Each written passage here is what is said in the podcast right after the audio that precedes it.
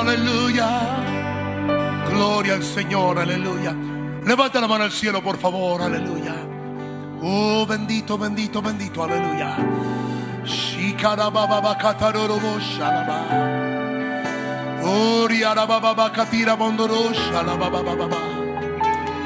Levanta la mano al cielo, por favor.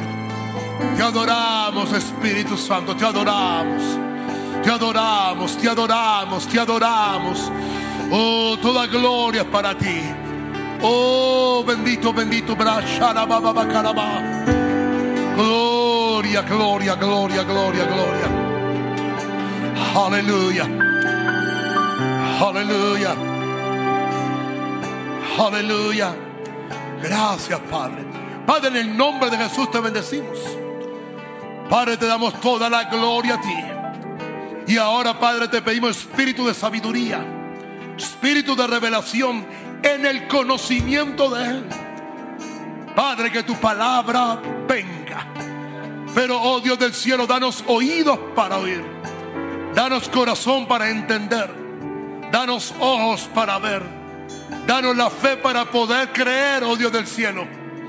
Padre, que no sea simplemente el oír de una palabra. Porque tenemos hambre y sed de ti. Hambre y sed por más de ti, oh Dios. Padre, yo te pido en esta noche, prepara discípulos. Levanta líderes. Despierta llamado, oh Dios del cielo. Que los dones, que las gracias, que las unciones, que los dones de tu Santo Espíritu se manifiesten sobre el cuerpo de tu iglesia, oh Dios del cielo. Padre, bendícenos. Padre, dirígenos. Padre, ayúdanos. Padre, disciplínanos. Padre, discípulo, que, que seamos discípulos de Jesús. Que el discipulado continuo de formación, de forjar, de levantar hombres, mujeres, jóvenes, niños, para la gran obra que tú vas a hacer en este país. Que estemos apresos, oh Dios del cielo. Dame una iglesia entendida. Dame una iglesia sabia. Dame una iglesia hambrienta. Dame una iglesia que quiere trabajar.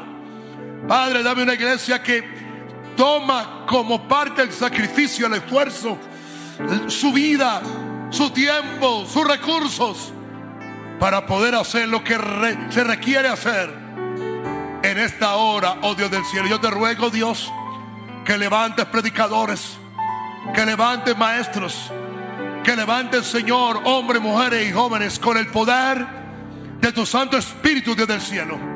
Te lo pido, oh Dios bendito, en el nombre glorioso de Cristo Jesús. Y ustedes dicen, aleluya. Gracias.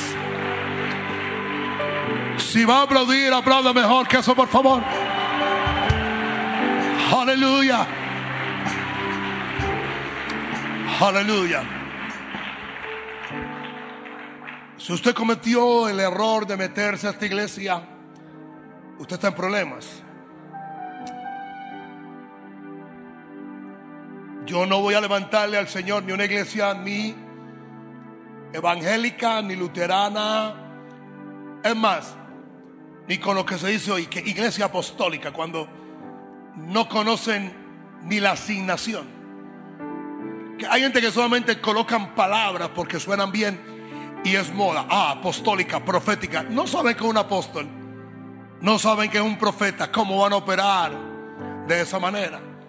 En algún lugar dice, oh, una iglesia apostólica y el que está ahí es a duras penas un diácono. No puede haber una iglesia apostólica si no hay un apóstol. No puede haber una iglesia profética si no hay una unción profética continua. Amén. ¿Alguien está aquí o no está aquí, por favor? Así que usted no vino aquí a ser entretenido. Aquí no hacemos ensayos ni dramas para que se rían. Tampoco hay chistes para, para romper el hielo. Usted vino aquí a ser entrenado. ¿Alguien está aquí conmigo o no está aquí conmigo, por favor? Di- dile a tu vecino, usted vino aquí a ser entrenado. Porque usted es un discípulo de Jesús. Dile, usted va a predicar. Usted va a echar fuera demonios. Usted va a sanar enfermos. Porque usted es un discípulo de Jesús. Le tengo la noticia a los que tanto hablan de Jesús y tanto dicen del amor de Jesús y que solamente siguen a Jesús. Yo quiero que me escuchen bien. Tú que dices que sigas a Jesús y no echas fuera demonios, no sanes enfermo y no predicas, tú no estás siguiendo a ningún Jesús. Tú lo que estás siguiendo es pura religión. ¿Alguien está aquí o no está aquí conmigo, por favor? Aleluya. Ahora, le tengo buena noticia. Mientras que echa fuera a algunos demonios, otros demonios, usted le van a dar unas buenas palizas. Aleluya. Unas buenas palizas, ok. Porque cuando usted entra en el mundo espiritual y usted eventualmente es una amenaza para Satanás, su vida va a cambiar. Así que usted no puede andar por ahí en pecado. Usted no puede andar por ahí haciendo lo que le da la gana. Usted tiene que saber que lo único que lo va a mantener con vida se llama integridad.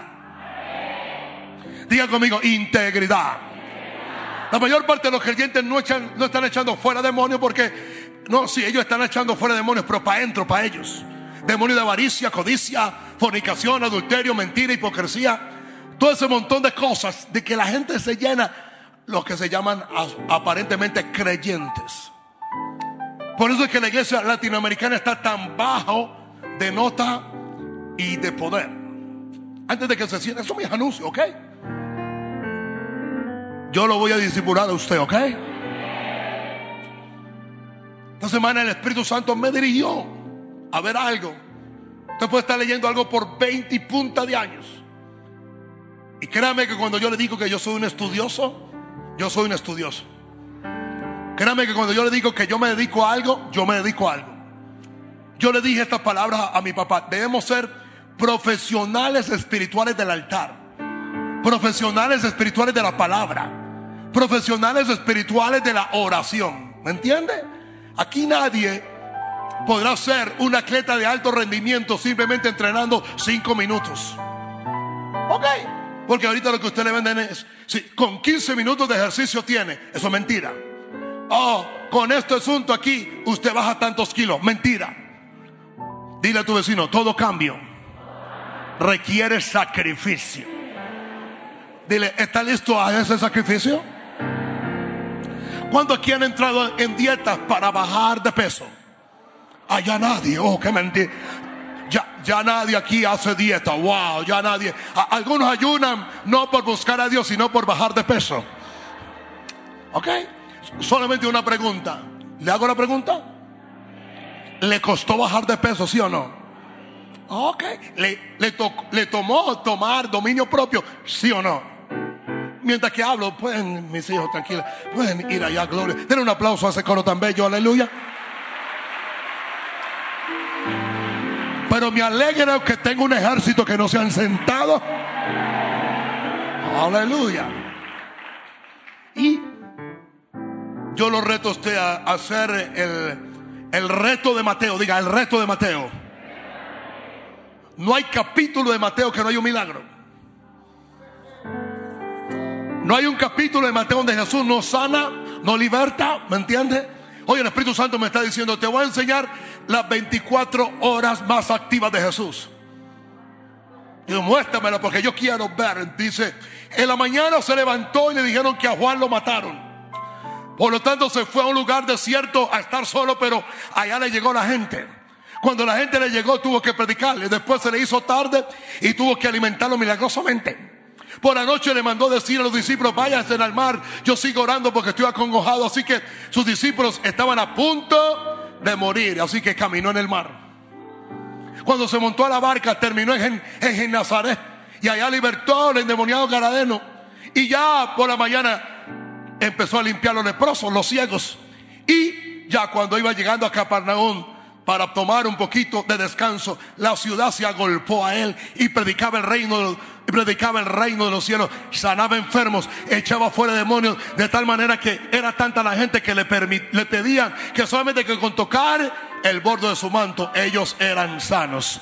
¿Quiere que diga algo? Eso es evangelio. Y Dios me habló de la siguiente manera, si en un culto no hay milagro, no hay evangelio. ¿Qué pasó aquí ahora? Lo segundo que yo le estaba diciendo, Señor, un culto de milagros para que me traigan la gente que está enferma. ¿Y sabe qué me dijo el Espíritu Santo? Hay más, hay más gente enferma adentro de tu iglesia que afuera. si nosotros no hemos vencido la enfermedad. ¿Sabe por qué? Porque tenemos más fe en una EPS. Y nada en contra de la EPS, ¿ok? Nada en contra de... Usted no tiene más fe, vaya allá. Pero nosotros estamos como en el tiempo de Salomón que trajeron los médicos de las reinas. Y cuando los médicos entraron a Israel, el poder sanador de Dios se detuvo. Porque algo se activó desde la primera noche que salieron de Egipto hasta que Salomón trajo a la reina del mundo. Estoy hablando de más de 800 años de sanidad completa. Israel no necesitaba médico, porque Israel tenía un médico, Jehová Rafa. ¿Alguien está aquí conmigo, por favor? Aleluya. Y Dios va a levantar una iglesia como Hechos de los Apóstoles. Y es más que Maranata, es más que asambleas. Es la iglesia del Señor. Y Dios va a levantar un ejército.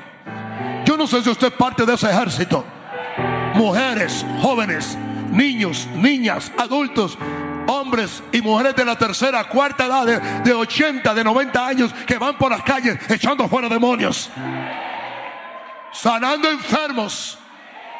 Y déjese ese asunto, como dicen todos los religiosos, yo no sano a nadie. La Biblia dice, y ellos salían y con la palabra sanaban. ¿Ok? Diga, sanaban, diga. Echaban fuera demonios y predicaban el Evangelio. ¿Están listos para mí o no están listos para mí? Yo le estoy rogando a Dios y pidiéndole a Dios que la unción que está sobre este siervo de Dios, la unción que está sobre mí para liberar, para sanar, para predicar, esté sobre cada hijo mío que está aquí en conexión. Y que su vida íntima con Dios cambie. Y que su vida privada y su vida, su vida íntima entre ellos cambie. Que todo lo que está oscuro salga a la luz. Que todo lo que está torcido sea enderezado. Que todo aquel que haya caído, esté en pecado, simplemente se vuelva a ti, Señor, en arrepentimiento. Oh Dios del cielo. Oh, aleluya. Amén. Y amén. ¿Alguien lo puede creer conmigo, por favor? Y quiere que diga, le diga algo mejor, algo mejor, algo mejor. Jesús sanó a la gente aún sin ellos arrepentirse del pecado. No es excusa porque alguien esté en pecado que Jesús no lo sane. Él lo sana. Porque el que bajaron del techo nunca se arrepintió.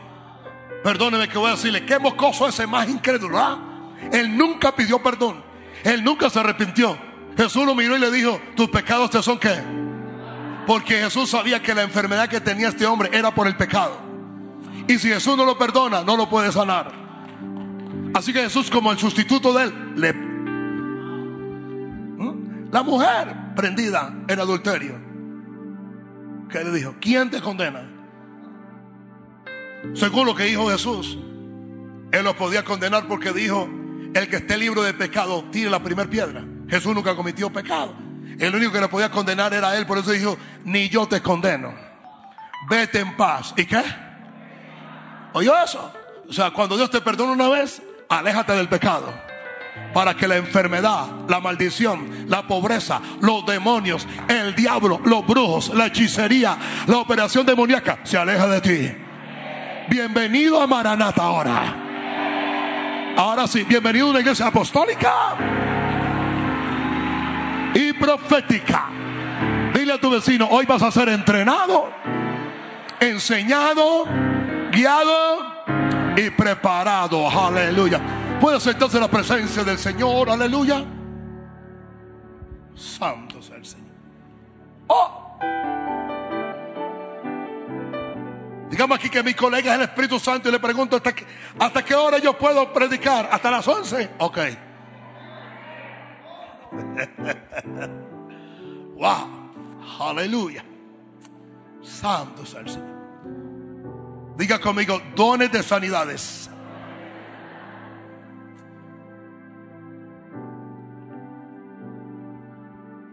Había un hombre de Dios hindú. Después le doy el nombre.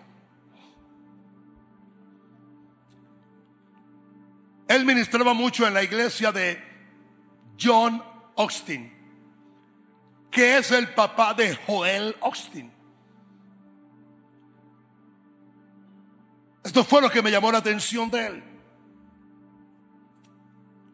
Estuvo ahí un domingo y la iglesia tenía una, no costumbre, no, sino un mandato, una dirección de Dios. Y era que continuamente llamaban a los enfermos para que vinieran al frente para orar por ellos. Este hombre ha usado tremendamente sanando enfermos.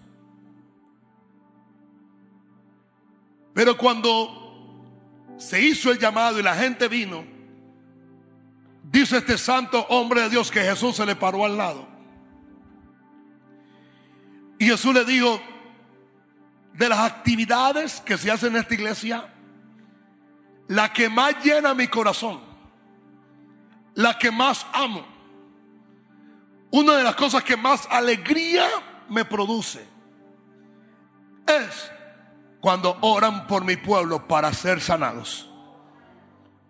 Jesús le dijo, me duele ver a mi pueblo enfermo. Así que cuando tú impongas la mano, yo la voy a poner encima contigo. Y los enfermos van a ser sanados.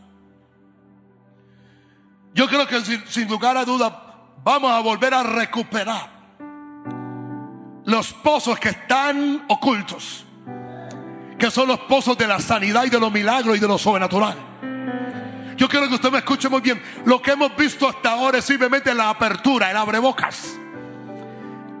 Algo inicial. Pero Dios quiere que vamos en incremento para lo que Dios va a hacer. El propósito del Espíritu Santo es equiparte a ti. Equipar aquí a cada niño, a cada joven, a cada jovencito. Bautizarlos con su Santo Espíritu y después repartir dones de sanidades, don de milagros, don de fe. Dar el poder de Dios para que la iglesia no esté más oculta en cuatro paredes, sino para que los milagros más poderosos ocurran allá afuera. ¿Alguien aquí lo puede creer conmigo, por favor? Y a menos que entendamos la operación de cada don. Ya le hablé a usted del don de palabra de sabiduría. Ya le hablé acerca de una palabra de conocimiento. Ya le hablé más de cuatro mensajes acerca de, del don de discernimiento de, de los espíritus. Ya le hablé del don de fe. Y ahora voy a tratar de, sé que hoy no me da del todo, pero bueno, algo empezamos. Y creo que la medida que el pueblo de Dios escuche, tendrá fe para recibir este don. Porque escúcheme bien, usted no tiene que esperar a algo emocional, algo emotivo. Una impartición de Dios puede ser tan rápida, tan instantánea, que usted no perciba nada.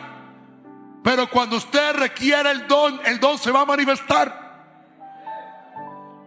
En la primera carta del apóstol Pablo a los Corintios, capítulo 12, verso 9, dice, y a otro, dones de sanidades por el mismo Espíritu y a otro, diga, a otro, diga, a otro. Le preguntaron a Oro Roberts, que fue un pionero de los dones. Y también le preguntaron a Howard Carter, que fue el que empezó aquel mover de los dones en el siglo XIX y XX.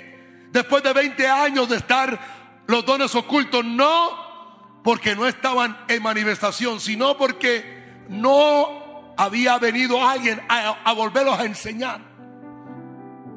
Y los dos respondieron igual. Predicador, ¿cuál es el don más importante de los nueve? Y los dos dijeron lo mismo, el que tú necesitas en el momento. ¿Sabe algo? Yo creo que, que tenemos Espíritu Santo. ¿Sabe algo? Por eso es que debemos mantenernos llenos del Espíritu Santo. ¿Quiere que diga algo más? Por eso tenemos que rendirnos. Tenemos que romper toda esa inercia, toda esa vagancia, toda esa avaricia, todo ese orgullo, toda esa prepotencia. Dejarnos de tanta tontería, de tanta niñez y de tanta inmadurez. Que aquel no me miró, que aquel, aquel me miró. Que aquel yo no saqué, que el otro por allá. Que aquel se viste como a mí no me gusta. Mira, manda eso al bote de la basura, eso no importa. Eso tiene que largar para el, para el mismo infierno. ¿Sabe qué? Y concentrarnos en estar lleno del Espíritu Santo de Dios. Porque tú no sabes la hora, el momento, el lugar donde alguien va a requerir el don del Espíritu Santo y tú vas a operar bajo el poder del Espíritu de Dios. En griego dice, a otro el Espíritu Santo le da poder curativo. Diga, poder curativo. Sobrenatural para sanar enfermedades específicas. Y voy a ser bien claro. No es voluntad de Dios que un creyente muera enfermo. Oh, pero ¿por qué aquel famoso murió enfermo? Yo no sé. Yo solamente te puedo decir como aquella mujer santa, pura, una mujer poderosa de Dios del siglo XV, que murió aparentemente enferma y ella decía lo siguiente, aunque yo muera de esta enfermedad y me, y me presente tu presencia, lo primero que te voy a decir es, por tu llaga yo fui curada. O sea, yo, yo no puedo, yo no puedo encajonar mi fe y encajonar los dones porque alguien no fue sanado o algún famoso murió enfermo. Tampoco diré que está en pecado, tampoco diré esto y lo otro, porque podía cometer el error de aquellos discípulos cuando vieron a aquel ciego y dijeron, Señor, ¿quién pecó? ¿Este o sus padres? Y Jesús dijo, dejen de ser tan condenatorios, dejen de ser tan fariseos, dejen de ser tan legalistas. Ni él ha pecado, ni su padre ha pecado. Esto ha ocurrido para la gloria de Dios. Ahora, los dones de sanidades son el segundo don de la categoría de los dones de poder. Diga, dones. Diga, no don. Es el, es el único don que es dones, no don. Dones porque hay diversidad de enfermedades. Dones porque hay diversidad de virus. Dones porque hay diversidad de enfermedades en el género humano. Por eso son dones de sanidades. Ahora, hablemos de los mitos y conceptos erróneos de lo que no es los dones de sanidades. Número uno, la profesión médica no es la manifestación de los dones de sanidades. No es. No es. Y con mucho tacto y respeto toco esto. Cuando Oral Roberts culminó e hizo aquella clínica en el lugar de la Universidad de Oral Roberts y se preparó para, para una clínica de alto nivel. En el momento que se terminó todo, y la ciencia médica estaba al frente. Y todo lo que él quiso hacer estaba listo. Cuando se terminó la clínica, el poder sanador de este hombre se levantó de él. Se fue de él. Esa unción ya no estaba más con él.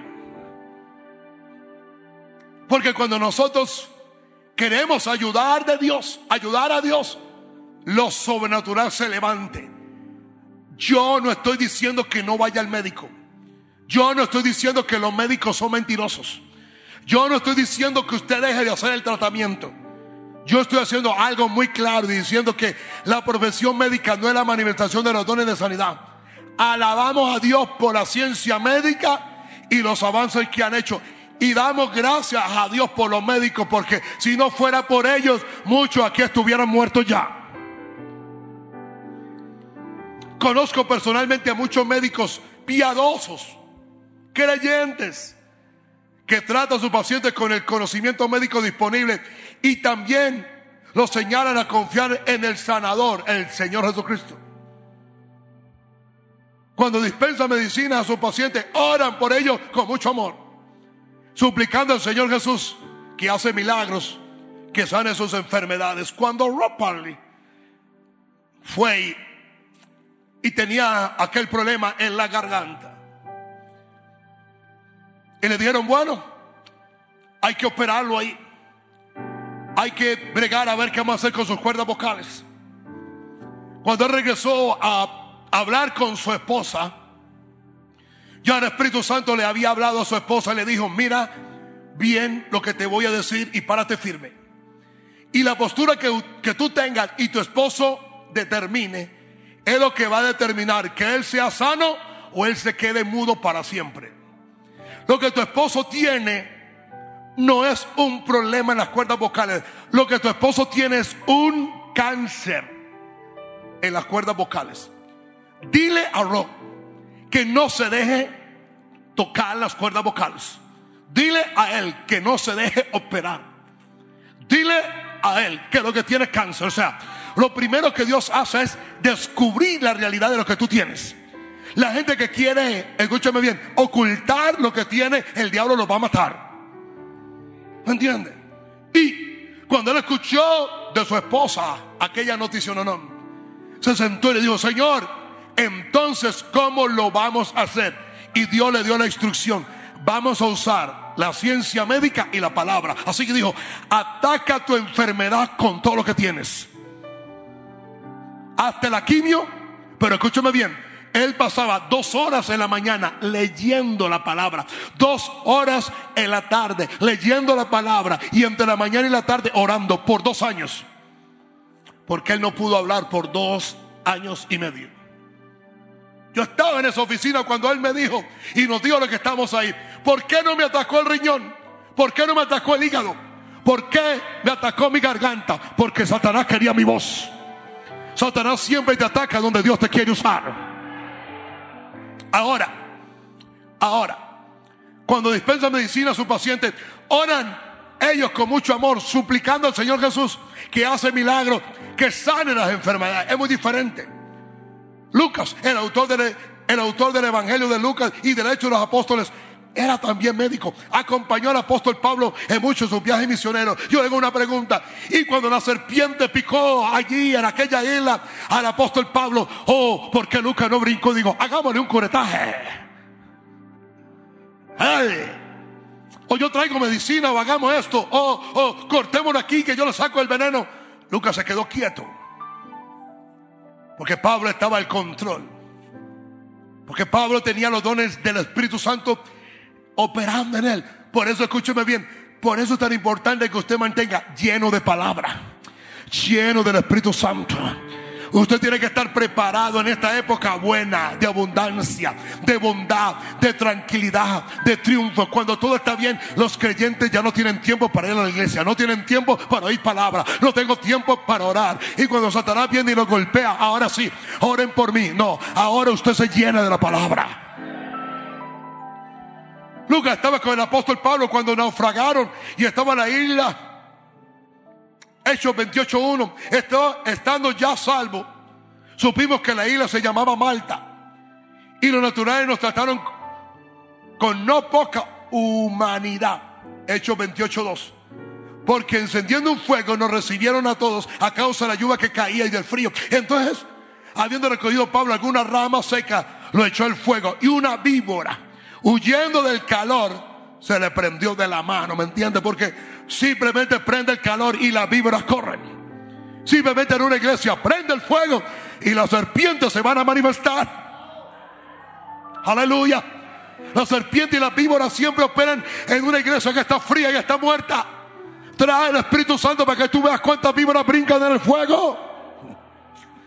Oh. Y Satanás siempre va a atacar la gente fiel la gente bien, la gente de Dios, la gente de gracia, la gente de poder. Cuando los naturales vieron la víbora colgando de su mano, se decían unos a otros, ciertamente este hombre es homicida, a, a quien escapado del mar, la justicia no deja vivir. Pero él, sacudiendo la víbora en el fuego, ningún daño padeció.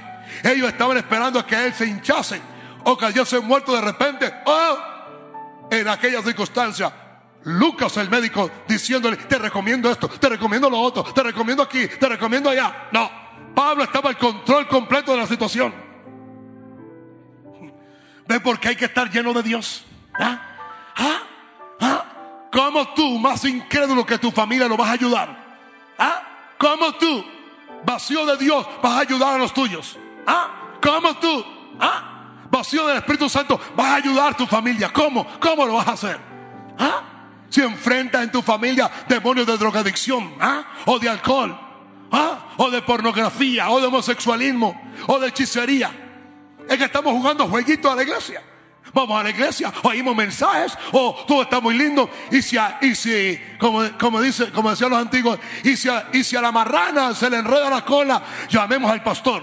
No, ¿dónde están los que están listos? Ah, ¿qué pasó aquí ahora? ¿Dónde están los que están listos? Ah? Por eso es que hay tanta tragedia. Por eso es que estamos perdiendo seres queridos. Por eso es que el diablo va al frente haciendo y destruyendo todo. Usted puede ver ahora pastores con tremendas iglesias, tremenda economía, sin ningún poder, muriendo de lo mismo que muere la gente del mundo.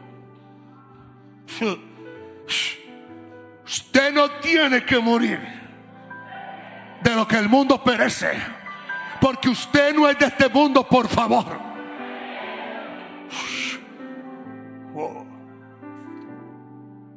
Mas habiendo esperado mucho y viendo que ningún mal le venía, cambiaron de parecer y dijeron que era un Dios. Mire, primero es un malhechor, pero como no se murió, ese es un Dios. En aquellos lugares había propiedades, propiedades del hombre principal de la isla llamado Publio, quien nos recibió y hospedó solícitamente tres días. Y aconteció que el padre de Publio estaba en cama, enfermo de fiebre y de disentería. Y entró Pablo a verle y después de haberle orado, le dijo a Lucas, dale una droguita, inyectale un suero, dale una pomadita, Kiramasha Bakaya.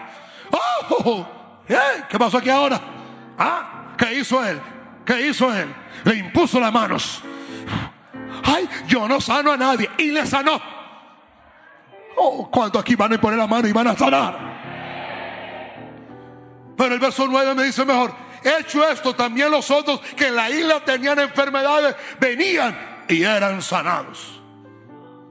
Nunca habrá un mover de Dios si no hay sanidades todos los días. Nunca una iglesia explotará la dimensión del cielo si no hay milagros en todos los cultos. ¿Sabe qué me está diciendo a mí el Espíritu Santo de Dios? Que Él quiere glorificarse en cada culto.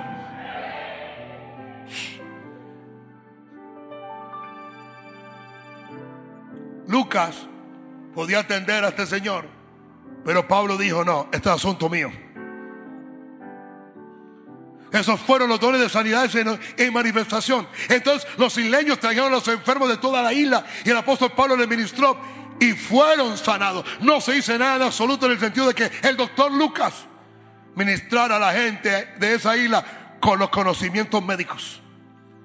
Los dones de sanidad, sin embargo, son de origen sobrenatural y no requieren el estudio de la ciencia médica. No requiere. Recuerde lo que yo le enseñé antes de empezar esta enseñanza. Los dones son gratis. No se requiere ninguna habilidad. No se requiere, ¿me entiende? Nada de parte suya para recibirlo. Es un regalo que Dios le da a usted y ya. Dos, ¿qué no es? No es la mente sobre la materia, ni el poder de la sugestión, como lo, de, lo definen los seguidores de la ciencia cristiana. Oh, la ciencia cristiana dice, es el poder de la mente renovada. Oh, ¿Me entiende? Muchos creyentes son más discípulos de Regina 11 que de Pablo, de Pedro y de la Biblia. No es espiritismo, no es sugestión, es poder y ya. El evangelista de renombre mundial Raymond Bunker dirigió una, una una cruzada en el Congo en 1992. Durante el servicio recibió una palabra de conocimiento sobre una pareja. Solo dos personas entre las decenas de miles que asistían a reuniones ese día en particular. Una mujer estaba en estado de coma hacía tres días y había sido llevada a la reunión por su marido. Estaba en estado de coma, escúcheme bien discutió con el hospital, discutió con el médico, agarró a su mujer en estado de coma. El médico le dijo, si la sacas de aquí va a morir. ¿Sabe qué dijo él? Si yo no la saco de aquí, sí que va a morir. La llevó a la campaña. Allá Dios, al ver la fe de este hombre, soltó la palabra. El hermano Bunker habló de una palabra de conocimiento por fe y la mujer en coma que de ninguna manera podía oír lo que el hermano Bunker estaba diciendo, sobrenaturalmente salió de estado de coma totalmente sanada. Así que pregunta es, ¿es la materia sobre, es la mente sobre la materia? No, imposible. La mujer en coma no sabía nada de lo que estaba pasando. Ahora, definamos este don. Los dones de sanidad en griego son carismata, aimatón. ¿Qué significa? Es mejor que yo le dé el significado. ¿Qué significa el don sobrenatural? Diga, don sobrenatural. Repita conmigo, o el, o el poder impartido por Dios para sanar enfermedades y dolencias sin medios naturales. Señor, recibimos el don sobrenatural, el poder impartido por parte tuya para sanar enfermedades y dolencias en el pueblo. Levante su mano derecha y empiece a orar. Y empieza a pedirle al Señor, Señor, hay mucha dolencia, hay mucha enfermedad, hay muchos niños que están sufriendo. ¿Qué más? Oh. No, nomás hoy yo escuchaba el reto, el reto moderno de los jóvenes, que es el reto de buscar una pareja que tenga sida y tener sexo con esa pareja y después tomar y que la pastilla del día después. Y el reto es que no van a tener sida. Y ahí las cifras de gente con sida se ha aumentado. Por eso escúcheme bien los que me, los que me están escuchando aquí y los que me escuchan por internet. Tenga mucho cuidado con la prostituta o el prostituto con el cual se están, se están acostando. Porque aunque usen condón, ese virus pasa con condón y con lo que sea. Porque lo que está matando al pueblo, lo que está matando a Colombia es el pecado. No es la prevención, es el pecado. No importa cómo prevengan que miles de niñas caigan en embarazo. Hay un pecado. Hay una actitud, hay una actitud contra Dios. Es por el pecado que hay enfermedad, hay muerte, hay destrucción, hay tragedia. Y quiero ser real y quiero ser claro. Hoy el Espíritu Santo me trajo a, a más de 10 años atrás. Cuando un viernes así, un niño murió en mi culto. Cuando me lo trajeron llevaba 25 minutos muerto. Yo lo entré a mi oficina. Me puse sobre él como Elías. Soplé y el niño volvió. Pero a los cinco minutos el niño volvió a morir.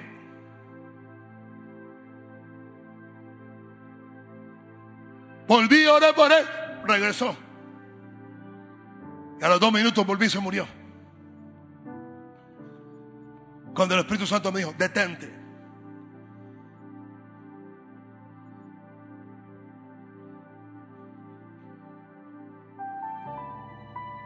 Cuando tuve que llevarlo y el niño muerto, una patología terrible. Uno se va a casa triste ver un niño muerto. No tanto el niño, el niño ya iba para el cielo. Llegando a casa, me llaman y me dicen, papá, tranquilo. ¿Y por qué? No, tranquilo, papá, porque ¿sabe qué cosa más particular?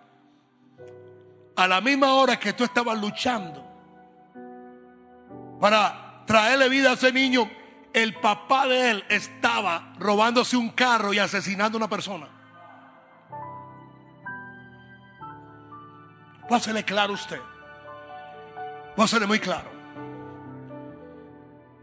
Hay una dimensión de gracia de Jesús con el pecador. Y Jesús lo puede sanar a él aún estando él en pecado. Pero es muy diferente cuando tú ya eres hijo del reino. Y cuando estás en la casa del Señor. Y has comido del banquete que Dios te ha dado. Quiere ver sanidad en su casa. Repito, quiere ver sanidad en su casa. Tiene que ser íntegro. Usted tiene que caminar en rectitud. Usted tiene que ser santo. Alguien hizo un reguero y lo primero que me, iba a decir a mí, Jesús no me condena. Yo decir, Jesús no te condena, pero Jesús dijo, yo no nos condeno, pero la palabra nos condena.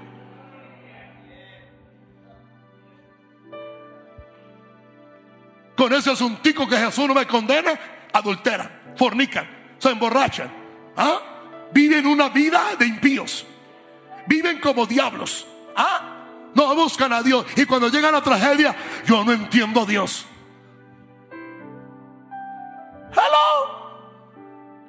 Y para los que están aquí, que, que cuestionan al Dios del cielo, deje de ser majadero. Yo le sirvo a Dios hace 26 años. Lo he hecho rectamente para Él. Busco a Dios día y noche. Y todavía, por ahora, tengo mi hijo así. Pero lo tengo vivo. Y yo no voy a cuestionar a Dios. La mejor forma de yo cuestionar es, si algo está mal, es aquí. Si alguien falló, fui yo. Si algo está torcido, soy yo. El Dios del cielo, Él nunca falla. No me venga usted con, con, con, asunticos de que, de que ni oran y que Dios, y que, no, que Dios y que no le responde cuando no sabe ni orar.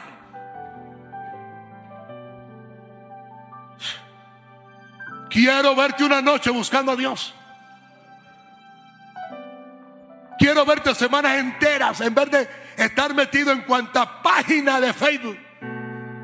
Desesperado por la palabra, desesperado por Dios. Desesperado buscando su presencia. A ver. Si tan siquiera puedo abrir la boca, ¿por qué Dios a mí no me contesta? Marcos 3:15. Y que tuvieran autoridad para sanar enfermedades. ¿Ve? Señor, dame esa autoridad para sanar enfermedades. ¿Y qué lo otro? ¿Y para qué? ¿Y para echar qué? Por eso los evangelistas que operan en sanidades, pero no operan echando fuera a los demonios, hay milagros temporales. Exactamente. ¿Oh? La unción sana el cuerpo. Pero como no hay autoridad para echar fuera a los demonios, el demonio es que está destruyendo el cuerpo. Por lo tanto, la gente se va sana con el demonio. ¿Sabe para qué hay que echar fuera el demonio? Para que no vuelva a dañar tu cuerpo. ¿Sabe por qué hay que echar fuera el demonio de su casa? Para que no haya más división. ¿Sabe por qué hay que echar fuera los demonios de arrogancia, de división, de crítica, de murmuración? Para que no divida la iglesia. Si el demonio no sale. Por ejemplo, aquí hay muchos jóvenes. Bueno, y ¿Y por qué esta adicción no se me va? Porque del momento el Espíritu Santo te dio, escúchame bien, el dominio propio para controlar tu carne, pero el demonio está ahí provocando la adicción que hay en tu carne. Si no hay un demonio de liberación, la sanidad de aquella persona no será continua. Y acuerda lo que Jesús dijo. El demonio va por lugares áridos y secos y atormentado. Y después dice, regresaré. ¿Y sabe cómo le llama su cuerpo? A mi casa. Y dijo, como el tipo está tan fuerte, voy a estar tan fuerte, me voy a conseguir siete amigos peores que yo. ¿Sabe qué dice él? Comparto el cuerpo con siete más porque está muy fuerte. ¿Mm? Por eso, escúchame bien, cuando los demonios regresen a usted, que se llaman ciclos, diga ciclos, es lo que a usted le da cambios de ánimo. Cuando usted no tiene dominio propio y no tiene carácter, los ciclos de tus abuelos, los ciclos de tu papá, los ciclos de tu mamá, ¿Sabe por qué un padre y una madre no se deben divorciar? Aunque sea justificable. Porque trae maldición. ¿Sabe por qué usted no puede estar conviviendo con una persona y teniendo sexo sin tener pacto? Porque los demonios entran por ese canal.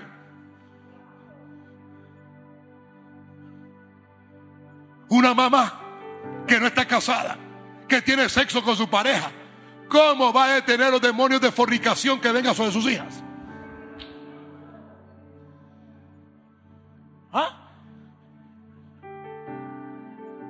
Y recuerde que estamos en una sociedad machista. La mujer en la casa y el hombre en la calle. Y el hombre es un prostituto porque ¿qué es hombre? Usted no es hombre. Todo hombre que anda en la calle durmiendo con las mujeres, yo lo comparo con un perro o lo comparo con un, con, con un animal. Eso es todo. Usted no es hombre. Un hombre que tiene dominio propio de él mismo. Ningún hombre dice amén aquí. Porque se le, se le fue la valentía de la cantina y del fútbol y de ser mujeriego y de andar para arriba y para abajo. Usted no es hombre. Es más, usted no es la mitad ni de un varón. Hay una frase que yo siempre me recuerdo. Me lo digo a mí mismo. Hey, Hugo López, lo único que te falta para adulterar es ser bruto, falta de entendimiento. Eso es todo.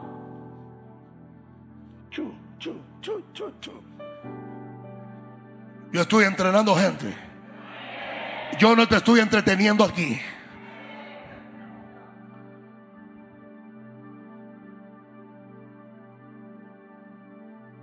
Usted no es grande porque consigue una gran casa o hace una gran empresa. O maneja un Ferrari. O maneja un avión.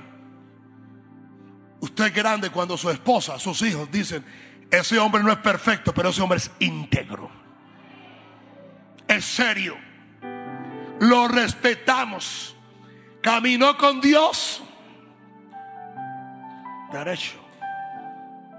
Mire, ¿de qué le sirve a usted media vida aquí conmigo y media vida en el mundo? Mire, la media vida que tenga aquí conmigo lo voy a atormentar más que un demonio. Con la palabra te voy a dar, pero durísimo. Ahora, ¿qué son estos dones de sanidad? La sanidad es una de las manifestaciones del amor de Dios. Aleluya. El hermano que está allá, por favor, hermanito, siéntese tranquilo que usted puede recibir la palabra. Sí, siéntese, tranquilo, siéntese. El, Espíritu siempre se somete a la persona, ¿ok? Yeah. Santo Señor. Siéntese. Siéntese para que aprenda lo que es sujeción y lo que es autoridad. Yes. Aleluya. No hay que estar haciendo lo que no tiene que hacer en un culto. Aleluya. Ya. Aleluya. Santo sea el Señor. Aleluya. Gloria, gloria, gloria. Santo sea el Señor. Aleluya. La sanidad es una de las manifestaciones del amor de Dios. Diga, del amor de Dios. Jeremías 33, 6. Y aquí que yo les traeré sanidad y medicina. Y los curaré. Y les revelaré abundancia de paz y de verdad. Uh, eso es un, eso sí que es una manifestación. Aquí que yo les traeré que sanidad y medicina. Y los curaré en otras palabras, hay, hay maneras diferentes como Dios va a operar para sanar gente. Y le revelaré abundancia de paz y de verdad. Ahora, solo el Señor Dios es la fuente de sanidad. Éxodo 23, 25. Más a Jehová vuestro Dios serviréis. Más a Jehová nuestro Dios serviréis. ¿Cuánto aquí le sirven a Dios? Y Él bendecirá tu pan, ¿ve? Él bendecirá tu comida. Porque ¿dónde es que nos estamos matando? ¿Dónde? ¿Dónde? En el comedor. En las comidas rápidas. En cuanta comida chatarra se come. Acuérdese algo, usted tiene que administrar el templo del Espíritu Santo. Oh, yo no, yo no hago esto, yo no hago lo otro, pero, uh, uh, uh, mire, pero yo como. Una pregunta, tú puedes destruir tu cuerpo con la comida. Por eso es tan importante que tú ores antes de comer. Oh, algunos aquí no bendicen ni el agua que se toman. Cuando tú le sirves a Dios, ¿sabes qué hace Dios? Dios bendice tu casa, Dios bendice tu olla de comer, Dios bendice tu mesa. Tú estás bajo el pacto de Dios. La tierra que está en maldición y da y da y florece toda comida que está maldita cuando está en tu mesa y tú le sirves a Dios, tu comida está bendita. Aleluya. Tenemos otra vez en Antioquia, otra vez enfermos por el, el H1N1, otra vez tenemos hongos africanos, tenemos lactosa, tenemos cuántas cosas está volando en el aire. Tanto así que cuando tú vas a un hospital y tu intervención es rápida, te dice, salga de aquí rápido. Porque en el aire hay una bacteria. Ah, ahí donde usted está lleno de Dios, lleno del poder del Espíritu Santo, lleno de la palabra. Oh, protegido con la sangre de Cristo. Y siempre tiene que estar declarando, ¿sabe que Yo le sirvo a Dios. Él bendecirá mi pan. Él bendecirá mi pan. Él bendecirá mi pan. No importa quién haya hecho una comida para envenenarme, para dañarme, para destruirme. Lo que Dios bendice a mí no me va a dañar. Y dice, y tus aguas. Y yo quitaré toda enfermedad en medio de ti. Jeremías 30, 30, 17. Mas yo haré venir sanidad para ti. Y sanaré tus heridas dice Jehová. Porque desechada te llamaron diciendo, esta es Sion, la que nadie, de, la que nadie se acuerda. Éxodo 15, 26. Y dijo, si oyera atentamente la voz de Jehová tu Dios. ¿Oyó eso? ¿Oyó eso? Escúcheme bien. Si Dios le da a usted una orden y Dios le da a usted una dirección y usted no obedece, usted está exponiendo completamente su vida, su familia a una completa destrucción. Decía Lester Somera que tenía un, amigo con un gran llamado. Y era antes de irse de Estados Unidos. El amigo lo llamó y le dijo, tengo una gran lucha. Te invito a almorzar con mi esposa. Se sentaron a almorzar y estaban almorzando y Lester estaba esperando que el hombre le dijera y el hombre empezó a llorar y dijo, Dios me habló. Dios me dijo que dejara todo. Y me fuera a Guatemala porque él iba a traer un gran mover a Guatemala.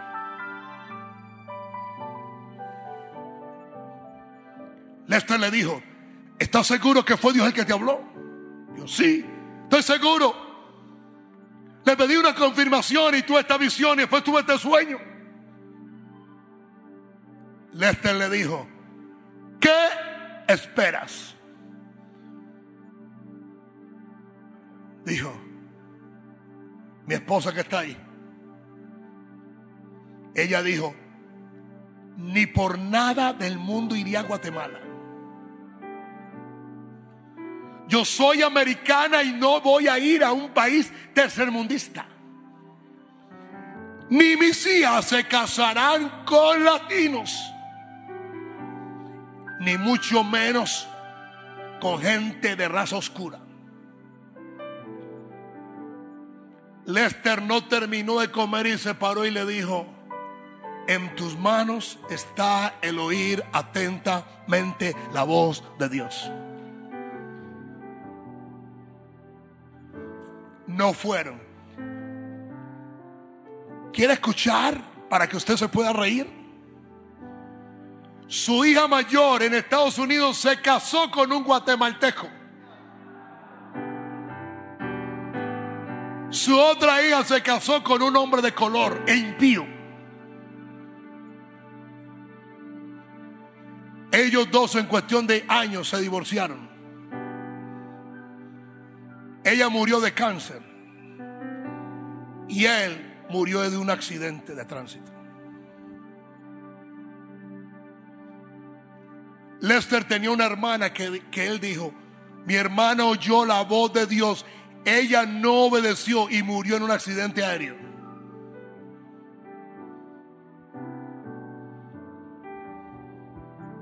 ¿Sabe por qué hay tanto catástrofe? No oímos. No oímos. ¿Cuántas veces escuchamos? No se unan en yugo desigual. ¿Ah? Pero como mi niña ya tiene un alto nivel de estudio, puede codiarse con la gente rica de la ciudad. Oh, y puede casarse con un hombre rico. Tú conocías la palabra.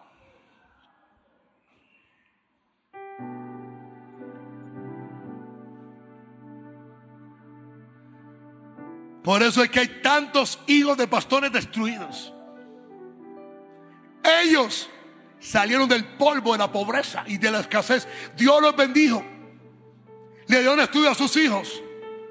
Pero ellos violentaron la palabra.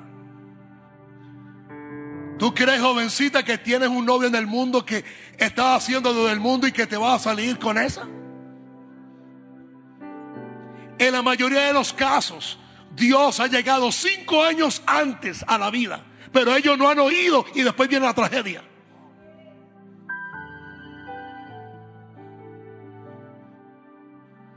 ¿Sabe por qué hay muerte? ¿Sabe por qué hay enfermedad? ¿Sabe por qué hay pobreza? ¿Sabe por qué? ¿Por qué hay tanta necesidad? Porque no quieren obedecer la voz de la palabra de Dios.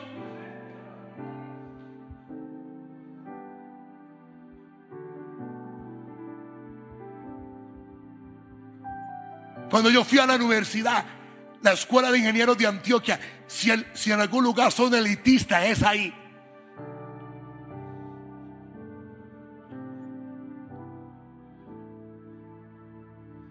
Mi hija fue, les entregó sus calificaciones y el IFE, es que mi hija fue segunda en Antioquia en IFES.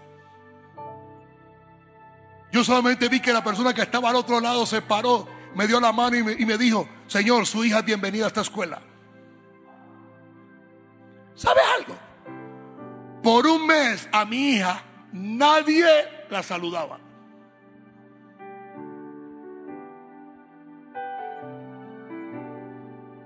¿Sabe cuándo la saludaron? Cuando vieron en qué vehículos su papá o su mamá la llevaban. Pero aún así, nunca le infundí a mi hija que esa gente era mejor porque tenían dinero que con la gente necesitada que teníamos en la iglesia. Esto es un punto neurálgico. Por eso es que se está perdiendo la descendencia de Dios. Por eso es que se está perdiendo la próxima generación. ¿Ah? ¿Cuántos jóvenes se guardaron aquí en santidad y su virginidad hasta que llegaron a la universidad? ¿Tú crees que yo voy a pagar una universidad de más de 8 millones de pesos en un trimestre para dar vehículo para que mi hija se novie con alguien del mundo? ¿Sabe qué es lo que ocurre aquí? Aquí hay muchos jóvenes que están más llenos de mundo que de Dios.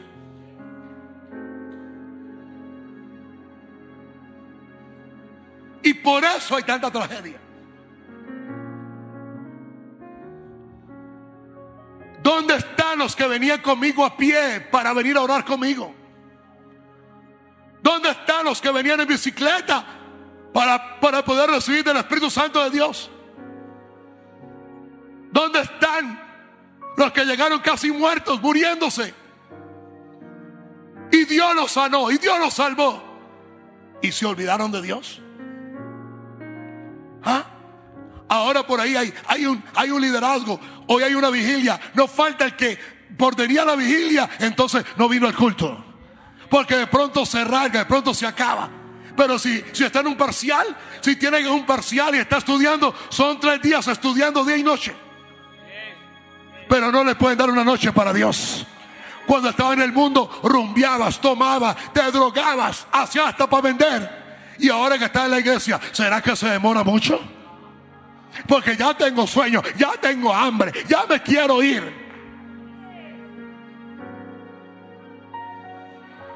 Díganme algo, o hagan algo, o griten, o, digan ay, oh, o lo que sea.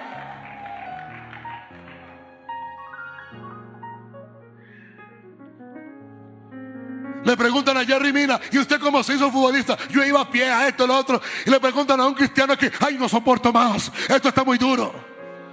Usted lo que es un cobarde, lo que es todo. La cobardía se ha tomado la iglesia del Señor. Escúchame bien. Usted puede ser débil, usted puede tener complejos, usted puede tener quizá una buena imagen, pero usted no puede ser cobarde. ¿Alguien está aquí o no está aquí conmigo, por favor?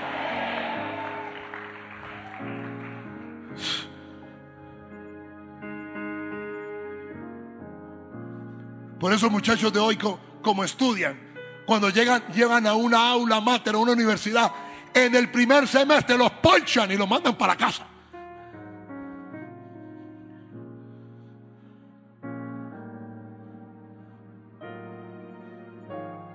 ¿A cuántos Dios le dijo? Esa muchacha no es. Y se casaron. ¿Y qué tienen hoy? Un infierno. Porque no oyeron. ¿Ah? ¿Cuántos le prenden cosas y nunca piden la dirección de Dios? Y ya que estoy en esto, ok, dije discipulado, dije dones de sanidad, dije milagros. El mayor milagro es que le voy a cambiar el corazón a usted.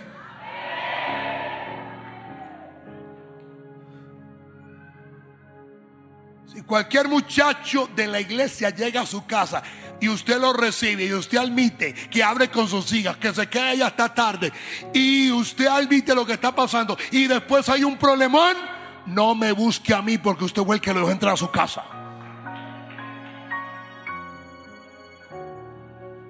¿Oyeron? Acuerde que hoy son novios sin compromiso. Que es simplemente una alcahuetería para que ellos tengan sexo sin pagar nada. Díganme algo, o hagan algo, o grítenme, o digan algo, o digan, me duele, o digan algo, o lo que sea. Porque si tu noviazgo es igual del mundo, quiere que te diga algo, tú eres una mala imagen para Jesús. Tú eres una mala imagen para el reino de los cielos. Tú eres una mala imagen para este llamado Jesucristo. Si tu vida es igual a la vida de un pecador, entonces ¿cómo vamos a cambiar este país? ¿Están no están aquí conmigo, por favor? Y por favor, quiero que entiendan algo. A mí nadie me ha dicho nada, porque yo, a mí no me, no permito que nadie me diga nada, y más cuando va el Señor a predicar. Además estoy hablando de sanidades. Pero eso me cayó. Dile a tu vecino, corrige tu vida. Y Dios aparecerá. Dile, la obediencia es primordial. Es como esa gente que está pidiendo que, Dios lo saque de la pobreza, que Dios le quite a Mamón de encima, que Dios le quite al devorador y no diezman. Olvídate. Si oyera atentamente la voz de Jehová tu Dios e hiciera lo recto delante de sus ojos, lo recto. Y dieras oído a su mandamiento y guardara todos sus estatutos, ninguna enfermedad de las que le enviaron los egipcios te enviaré a ti, porque yo soy que Jehová que tu sanador. Uno de los nombres del Señor Jesús es Jehová Rafa. Diga, diga Jehová Rafa, diga. Un niño llamado Oscar Roman en 1964 se cayó de una escalera. Tenía cinco años. Se cayó de un banco de, un parque junto a las escaleras. La radiografía tomada en el hospital revelaban que su codo había sido destrozado en varios fragmentos. Su brazo, temían los médicos, podría estar rígido de por vida. El padre de Oscar era amigo personal del reverendo F. F. Bosborn. Habían dos hombres, los puede buscar en la historia. H. H. Bosborn, F. F. Bosborn. Los Bosborn fueron los que impactaron a William Mario Brahman. William, William Brahman fue que impactó a T.L. Osborn. Mire por dónde va esa misma unción. ¿Me entiende? Así era que operaban ellos. Que vivió en 1900, nació en 1977 y vivió hasta 1958. Uno de los evangelistas de sanadores más exitosos de la década de los 90, de, de 1920, perdón. Él llamó al evangelista y le pidió que orara por su hijo por teléfono. El reverendo Borbor amablemente aceptó y oró en fe para que Oscar fuera sanado en el nombre de Jesús. Al día siguiente los médicos le operaron el brazo a Oscar. Después se tomaron radiografías para ver si la cirugía había sido exitosa. Cuando los médicos la revisaron, se quedaron perplejos y ordenaron otra serie de radiografías. Todos los rayos X, dijeron los doctores a los padres de Oscar, no revelaron señales de huesos rotos. Era como si los huesos nunca habían sido rotos en primer lugar. Dios, Dios sanó totalmente los huesos de Oscar al repararlos o coserlos. Porque diga, diga, Dios va a reparar. Dios va a coser cualquier mal que hay en el cuerpo. ¿Alguien tiene fe para eso? Yo quiero empezar a ver cómo Dios arregla tendones, cómo Dios restaura huesos, cómo Dios empieza a coser y Dios empieza a, a reparar lo que está dañado. Cuando esta unción magnífica y esta unción poderosa desciende sobre una congregación y desciende sobre los hijos de Dios, todo aquello que hay que reparar, Dios lo empieza a reparar automáticamente. Yo estoy rogándole a Dios que rodillas que están desajustadas se encajan, que columnas que están desviadas se enderezan que caderas que están fuera de lugar, Dios las va a enderezar. Que huesos que están deteriorados, Dios los va a coser y Dios los va a restaurar completamente. ¿Hay aquí lo puede quedar conmigo? y luego aplicó su bálsamo sanador sobre las articulaciones para que no viera rastro de las rupturas. Que este don de sanidad, la virtud sanadora de Dios se proclama más adelante en la siguiente escritura. Salmo 103, verso 2. Bendice alma mía Jehová y no olvides ninguno de sus beneficios. Él es, quien perdona todas tus iniquidades y el que sana el que sana. el que sana todas tus todas tu dolencias. Finalmente se nos asegura la intención de Dios de sanar en esta hermosa escritura que todos conocemos.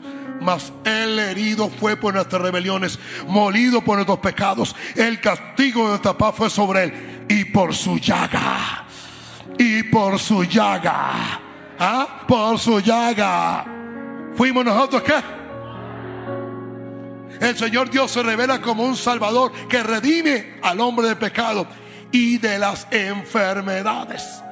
En otras palabras, la palabra sanidad en el griego significa salvación, liberación, preservación, solidez. ¿Por qué? Porque la sanidad del hombre no solo parece ser de primordial importancia para el Dios de Israel, sino también fue el latido del corazón del Señor Jesús. Como Dios ungió con el Espíritu Santo y con poder a Jesús de Nazaret. Oh, mis hijos, hay que estar sano. Hay que estar santo. Hay que estar lleno de la palabra. Usted se prepara para, para tener comunión con Dios, pero usted se prepara para que Dios lo use. Usted va listo en la calle, usted va listo mientras que conduce, usted va listo en el metro, usted va listo en el lugar de trabajo. Usted no sabe cuánta gente está ahí abatida por una mal noticia. Y usted puede hacer la diferencia. Quiere que diga por qué tenemos que ir a los hospitales, porque no oramos por la gente en el lugar de trabajo. ¿A cuánta gente hoy se le ha dado una mala noticia. Tremendo el honor que le dieron a aquel niño de, cinco años en aquel vuelo donde la zafata lloraba diciendo, ahora el capitán de este vuelo es el niño Julano de Dar que tiene un cáncer terminal. Oh, oh, muy honorable para ese niño. Pero ¿sabe qué? Ya sabe que va a morir. ¿Ah? ¿Qué pasaría? ¿Qué pasaría? Si se levanta alguien ahí y dice, yo le creo a Dios. Y el Dios del cielo lo va a sanar ahora mismo. Quiere que diga algo, tu fe, tu entrega. Por eso es que oramos. Usted está sentado aquí es para que Dios y este siervo de Dios lo prepare para ese momento.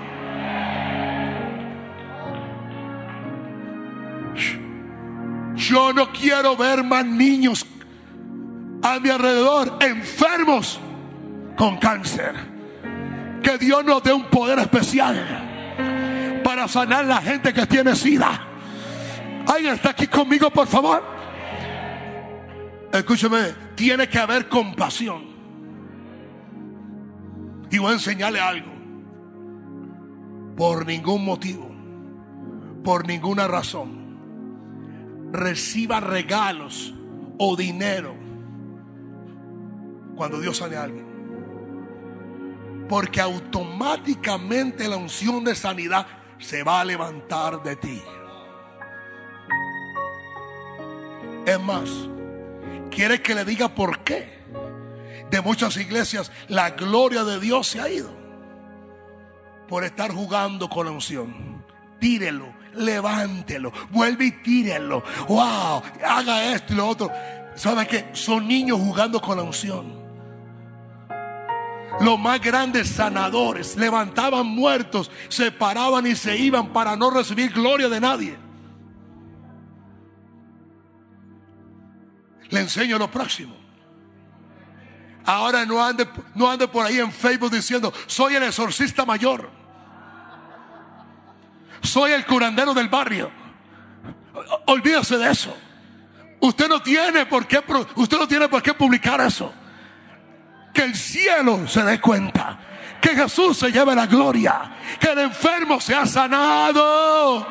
Y que usted reciba recompensa en el cielo. Y olvídese que si Dios quiere que alguien sepa lo que ocurrió ahí, Dios mismo lo va a manifestar. ¿Alguien lo puede creer conmigo, por favor? Por eso es que el Espíritu Santo se ha ido de tanto lugar.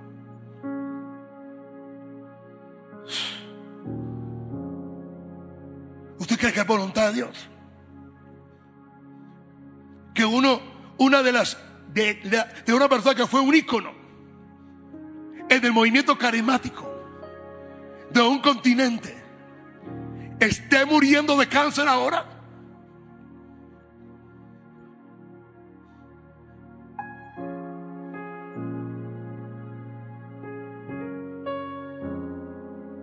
Cuando yo hablaba con el papá de Patrick, el señor David, me dijo, mi abuelo vivió 106 años y predicó hasta el último día.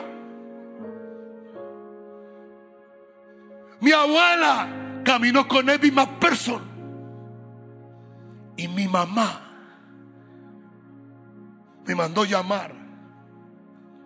Y estando en la cama, se paró Dice, mi papá lo asesinaron en la guerra en Vietnam a los 21 años. Mi mamá nunca se casó. Mi mamá caminó en el movimiento de la lluvia temprana y tardía. Y mi mamá tenía un retrato de mi papá. Y mi mamá se paró delante de mí y me dijo, mira hijo, cogió el retrato de mi papá, cogió el retrato de mi abuelo, los cogió así y dijo, ¡ay! Nos vemos en casa me lo entregó, se acostó y se fue.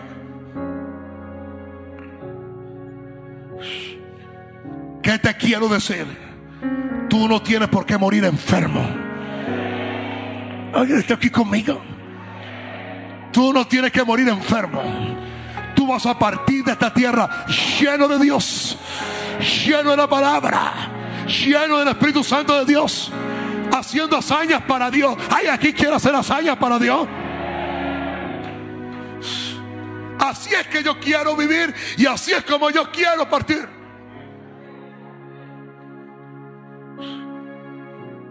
Ahora, así como Dios envió al Señor Jesús para sanar a los enfermos, Él a su vez envió a los apóstoles y otros 70 discípulos para sanar a los enfermos. Mis hijos, mis hijos si solamente estamos predicando y no estamos sanando y no estamos echando fuera los demonios, nos falta una parte. Que esta unción que está cayendo aquí le caiga a usted, por favor. Eso, eso sí lo va a decir algo. Prepárese.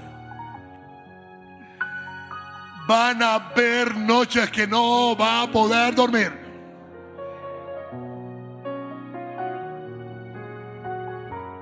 Todo el mundo dice, tremendo lo de Panamá, tremendo lo que pasó en, Chicago. Fueron dos meses, pero la preparación fue un mes que yo no pude dormir.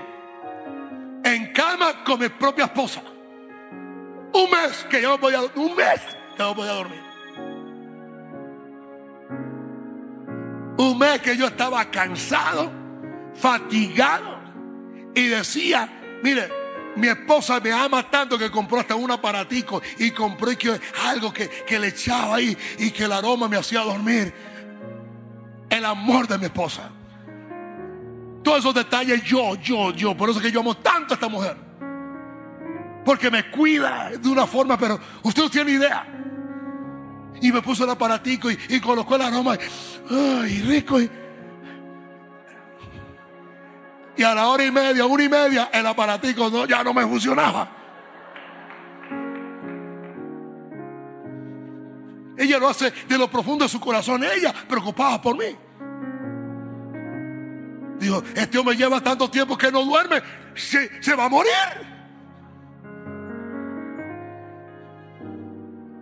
¿Sabe por qué los evangelistas modernos no quieren bregar con demonios?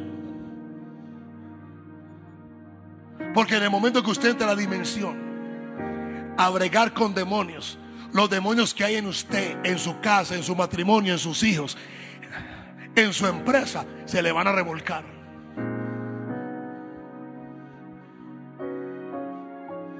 Y el mundo espiritual se le va a abrir. Y si usted no tiene autoridad, en vez de aparecérsele el arcángel Miguel, se le va, se le va a aparecer la bruja Matusalén. Pues quiero serle claro. Cuando usted entra en esta dimensión, usted empieza a bregar con brujos, con brujas, con satanistas, con hechiceros. Ahí me enviaron del festín que van a hacer hoy los satanistas. Un festín hoy, hoy, hoy. Porque ellos me tienen miedo a mí, hoy, hoy. Y el festín es, escúchame bien, reclutar la próxima generación le están ofreciendo orgías, alcohol, droga en exceso, para entrar en trances y tener visitaciones de demonios.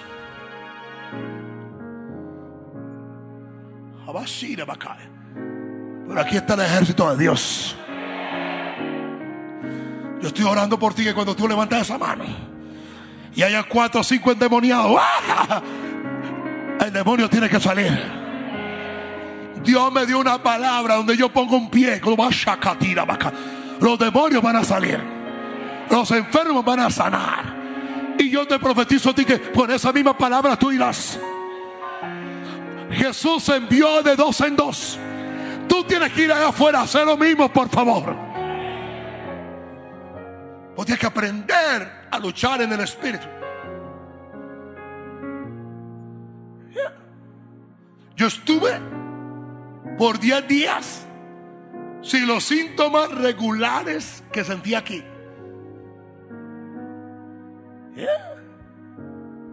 Por eso el lunes a primera hora estaba ahí orando, porque si yo no oro tan siquiera tres horas en la mañana, no puedo respirar por la tarde.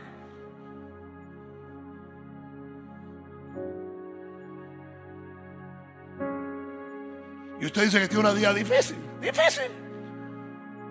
Véngase conmigo hoy para que vigilemos. Puede aparecer el arcángel Gabriel o el arcángel Lucifer, cualquiera de los dos. Puedo tener a Dios al frente o el mismo diablo ahí al lado. Te voy a matar. Voy a acabar con todo. Oh. Porque el mundo espiritual se abre. Se abre.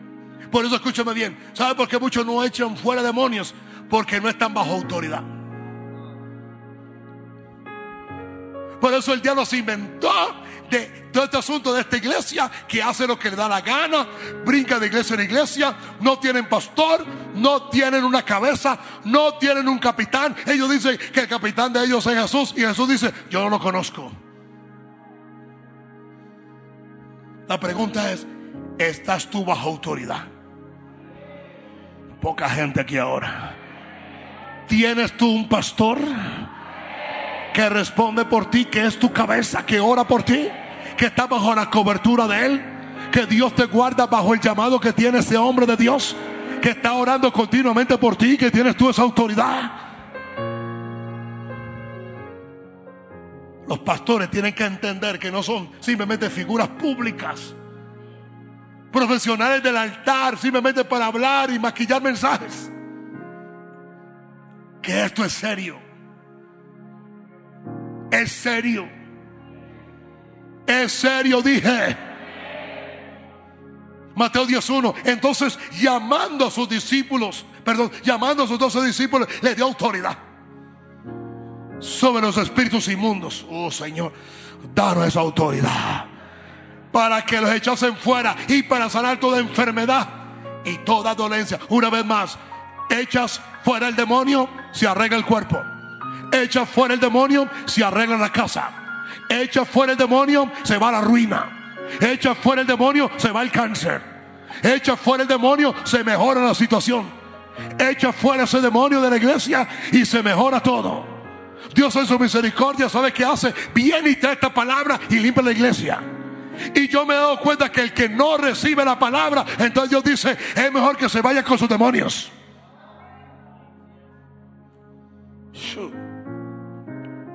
Marcos 16, 18. Y Señor, detén el tiempo. Dale vehículo a toda esta gente. Señor, dale carro a toda esta gente. Señor, dale vehículos a todos, a todos, a todos, a todos. Para yo predicar hasta las 12, oh Dios del cielo, aleluya. Ah, pero yo vivo en un lugar muy, muy, que es muy, muy, eh, en sí es muy difícil, eh, eh, orden público. Señor, dale carros blindados, Señor.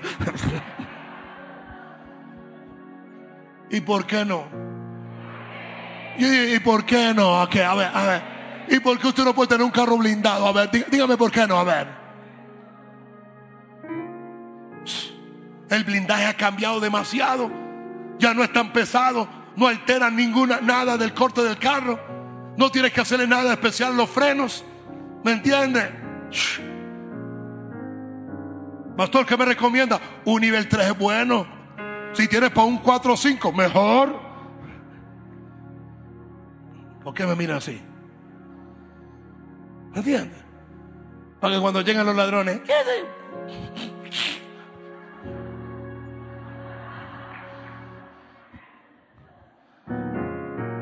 Ah, pero me dispara. ¿Quiere que le enseñe algo? Por favor, haga que le disparen. Porque como un blindaje, rebota en curva de 90. ¿Se mata el tonto o mata a otro? ¿Ya? Termino más bien en esto. Yo sigo echando fuera demonios. Esto se te va a meter dentro de ti. Tomarán en la mano serpientes. Si vivieren cosas mortíferas, no les hará daño. Escúchame bien, Maranata. No sé quién es tu enemigo. No sé quién está colocando ese veneno a tu comida. No sé quién te quiera dañar y te quiera envenenar. Solamente sé que cuando tú bendices la comida y te la comas, nada malo va a dañar tu sistema sanguíneo, dice el Espíritu Santo de Dios. Aleluya. Tu enemigo se va a volver a Dios cuando vea que te envenena y tú no mueres. Sobre el enfermo pondrá sus manos y qué? Diga, van a sanar. Lucas 18, en cualquier ciudad donde entréis y os reciban, con menos que os pongan delante, ¿ves? Coma lo que le pongan delante, bendígalo. Ah, pero eso fue anoche le hicieron un culto a, a, a Balú Dandú. A mí que me importa que sea Balú Bandú. Bendigo el, bendigo el plato, bendigo la comida. Aleluya. Sangre y nombre de Jesús. Y para adentro que va para adentro. Gloria a Dios. Y sanar a los enfermos que en ella haya. Y decirle, se ha acercado a vosotros el reino de Dios. Aún hoy, para terminar, el Espíritu Santo, la tercera persona de la edad sana los cuerpos enfermos a través de la manifestación de los dones de sanidades. Debe entenderse claramente que hay una diferencia entre las sanidades, diga, sanidades y los milagros. En algunos casos, primero se requiere un milagro para que haya una sanidad. Y en otros casos, primero se requiere una sanidad para que haya un milagro. Porque un milagro que es creativo y curativo. Y es instantáneo. Por ejemplo, si son dos, hay un pie que es corto. No se requiere una sanidad, se requiere un milagro instantáneo. Pero, pero, si está corto por un accidente y le falta alguna arteria, necesita una sanidad para sanar completamente su sistema arterial. ¿Para que la pierna no se engangrene o no se dañe? casi siempre trabajan juntos. Diga, casi siempre trabajan juntos. Trabajan juntos. Y casi siempre el don de fe se antepone porque es el catalizador para que se active. O el disparador. Termino diciéndote lo siguiente. Las sanidades esencialmente alivan el cuerpo de la enfermedad o lesión. Hay mucha gente que yo admiro de antigüedad.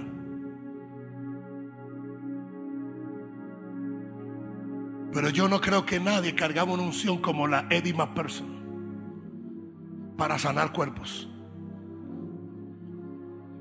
Dice que su hija se cayó y se abrió una herida desde el talón hasta la rodilla, a punto de perder la pierna y de sangrarse. Le dijeron, si no corremos al hospital, muere ella o hay que amputarle el pie. Ella dijo, no, ¿cómo voy a correr yo al hospital cuando acaba de terminar una campaña donde todos los paralíticos se levantaron? Le impuso las manos a sus hijas. Esto salió en el periódico. El reportero dijo, yo vi cuando la herida empezó a a cerrarse. La sangre se detuvo. Y cuando terminó de orar, el pie le quedó como que si nunca se hubiera cortado. Así había gente. ¿Quiere que le enseñe algo? El ministerio de William Mario Brahman lo enfermó. Y había perdido su tranquilidad para poder descansar. Tanto que pasaba noches que no podía dormir. O sea que esto es normal para todos los hombres de Dios.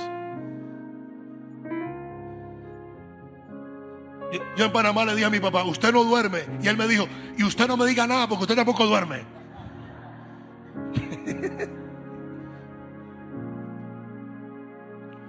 Cuando Tele Osborne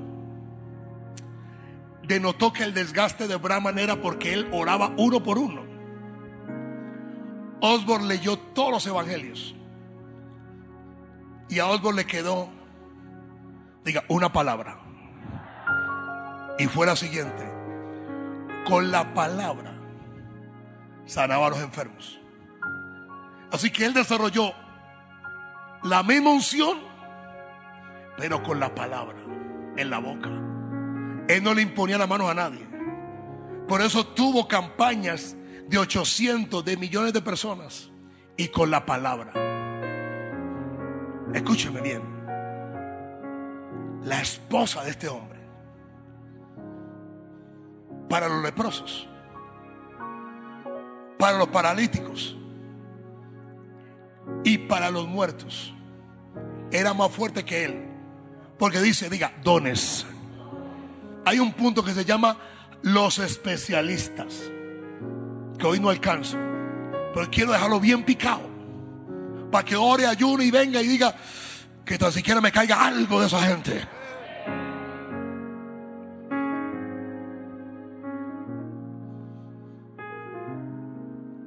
A Hegan Dios lo usaba en cánceres.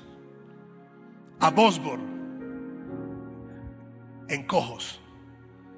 ¿Sabe quién fue que operó en algo tan terrible y no está muy documentado? Simplemente están las fotos de su iglesia.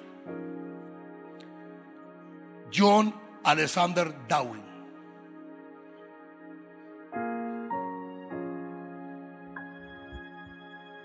Donde hay una pared llena de aparatos ortopédicos o de gente que no tenían piernas y quedaban ahí porque los cultos la pierna salía. Las extremidades salían. Un australiano que llegó a Estados Unidos en la fiebre negra que se decía y enterró el 70% de su iglesia y llorando los enterraba diciéndole Señor ¿qué pasa? Señor revélame qué ocurre Señor por favor enterró el 70% de su iglesia hasta que llegaron los médicos y le dijeron, ven, ¿qué medicamento usas tú? Que la enfermedad que tienen ellos no viene a ti. Y se dio cuenta que él, enterrando a su gente, ya el poder sanador estaba en él. Así que regresó a la, a la iglesia y le dijo, los que están enfermos de esa fiebre, vengan aquí que Dios los va a sanar. Y ahí empezó el primer avivamiento de sanidad. Estamos hablando 1895. No había venido a Susa. Él no oraba en lenguas.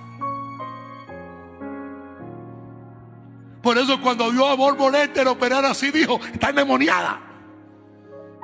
Él no entendía.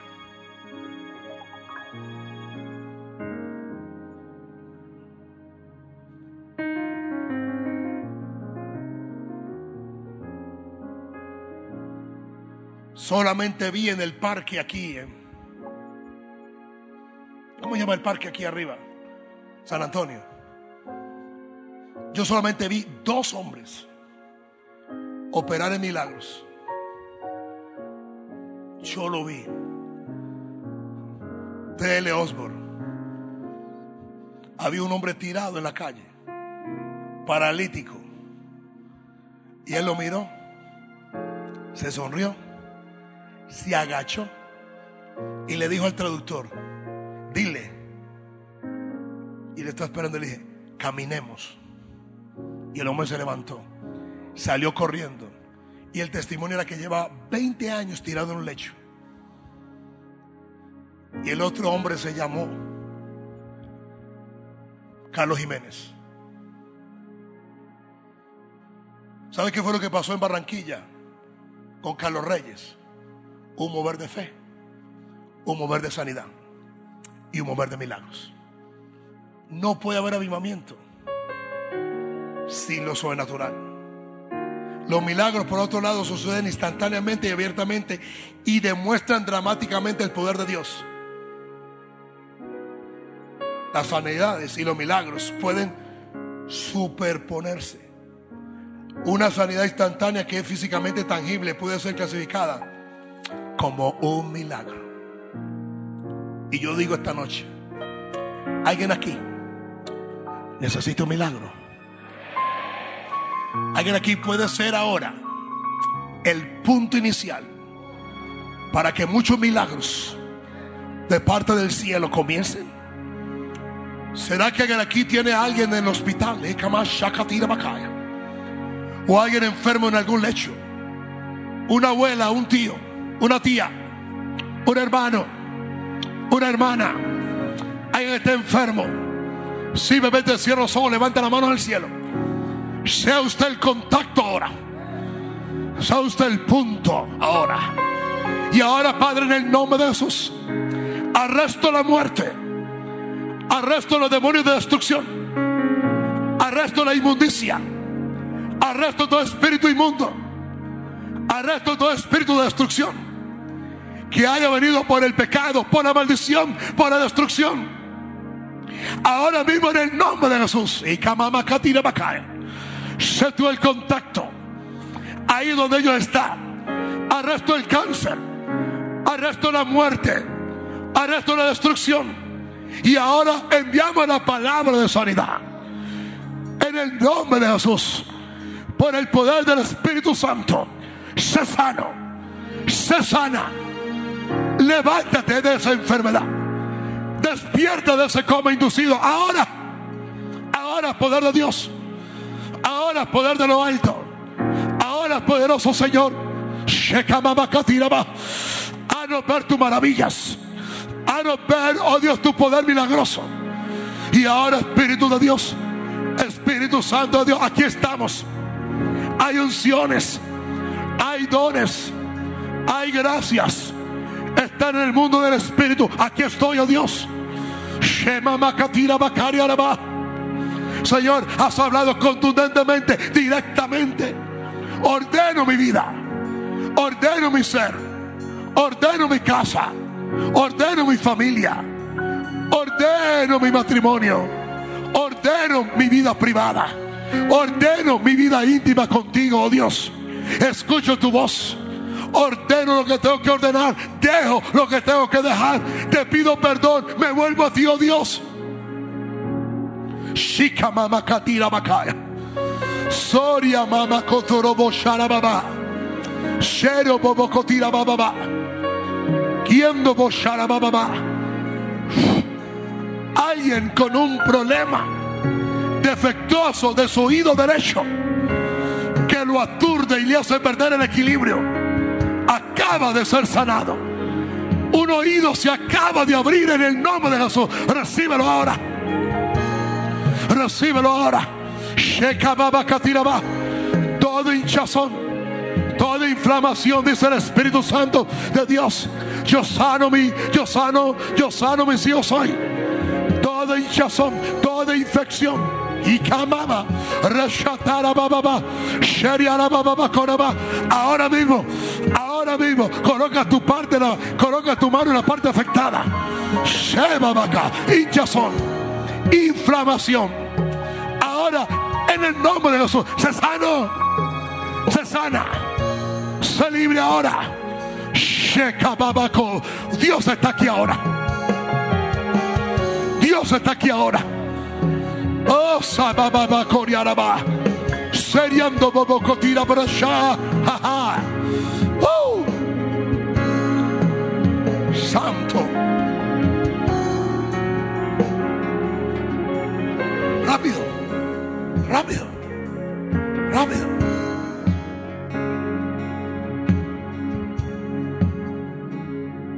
Toda mujer que está aquí, que tiene problemas con inflamación en su cuerpo, sobre todo en su parte más íntima. Venga acá, yo voy a pedir a mi esposa que venga y me ayude.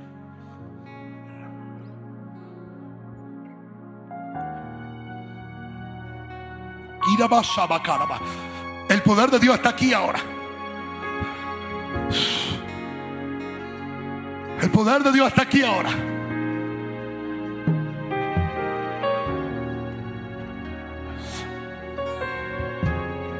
Sika Mashora Babakai.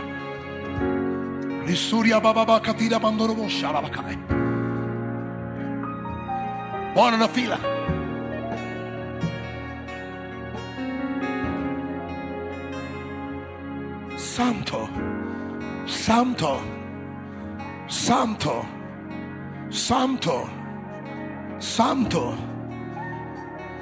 Chiama Makori Arabasha.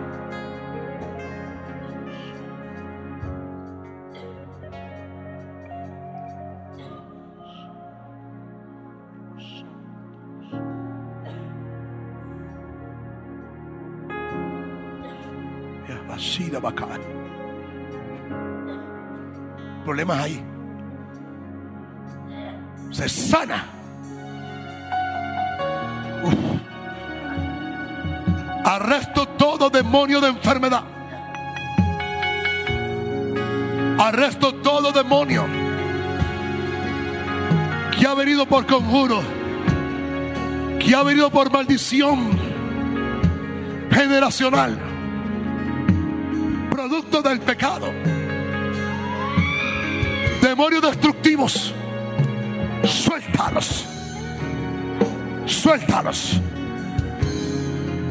Suéltalos. Mm. Yes. Yes. Go. Oh, sabababa cariara babasa.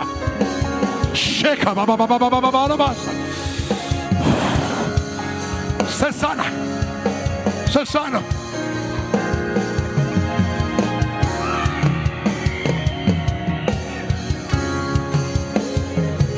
Sana. Sana. Poder de Dios. Oh. Poder de Dios.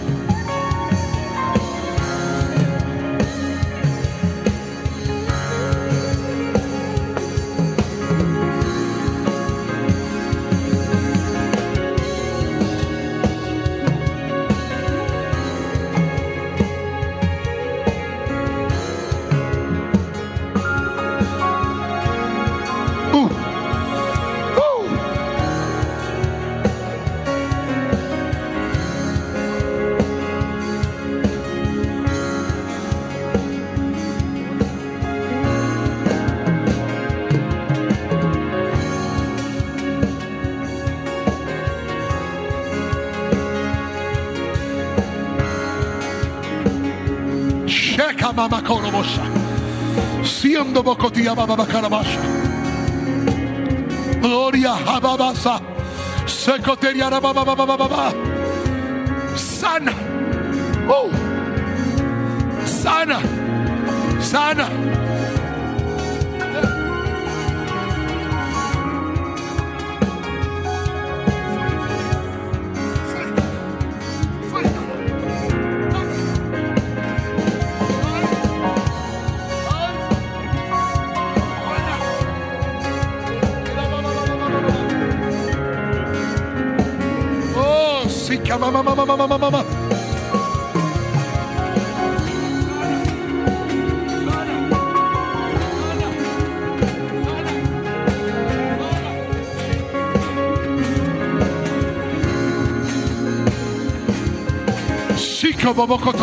Extiende la mano sobre ellas.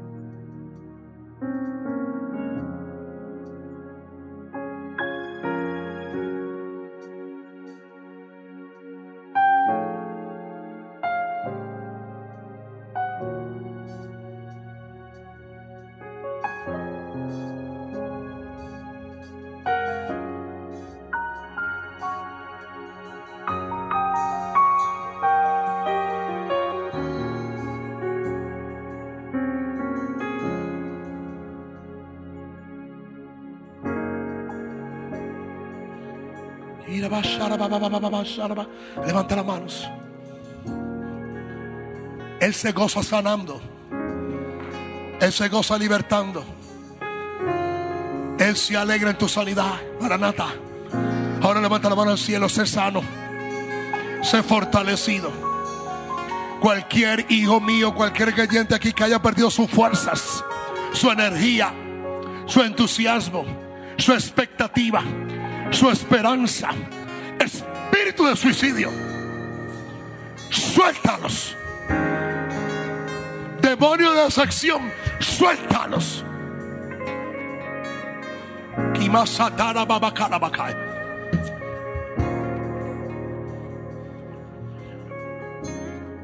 Hay muchos aquí heridos por el cuchillo de la infidelidad. Unción más fuerte no es sanar un cuerpo, es sanar el corazón.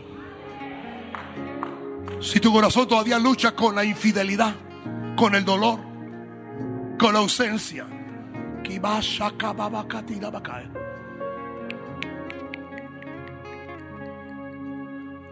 me vino la imagen de esta mujer. Estar aquí. Santo. Santo. Santo. Santo. Solamente escúchame bien. Aquí hay mujeres abandonadas por sus esposos.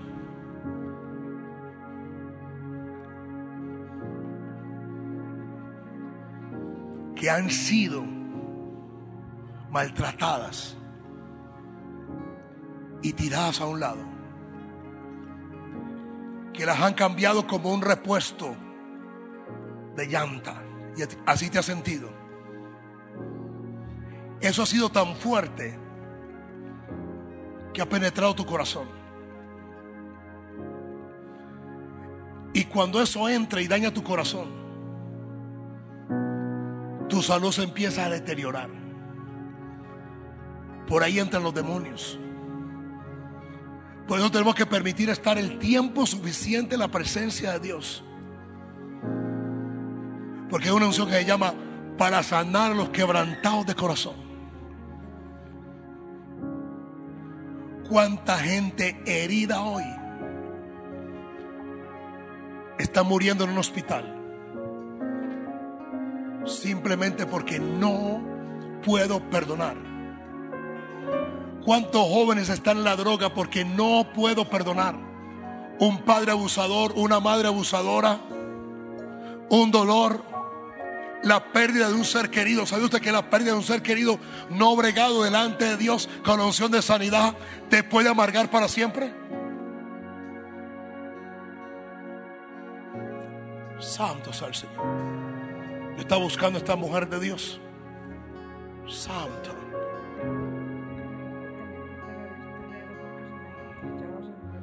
En el nombre de Jesús.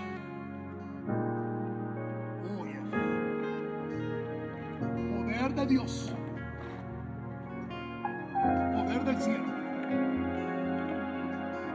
Santo.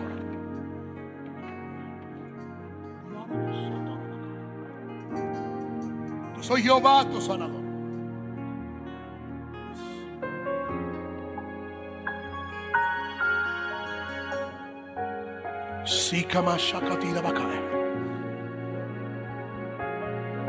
Todo dolor de corazón.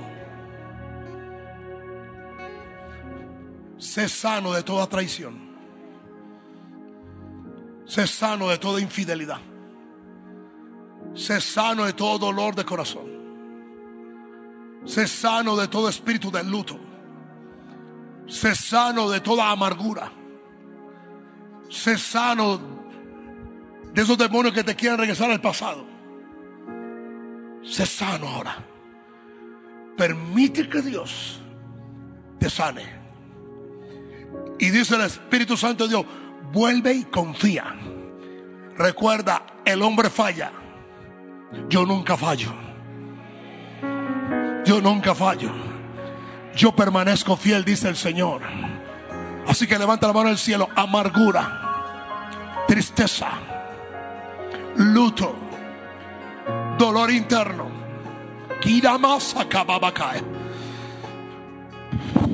Yeah. Yeah, ven, ven, ven que hoy, hoy es el día tuyo. Yes, sababakatira bakae.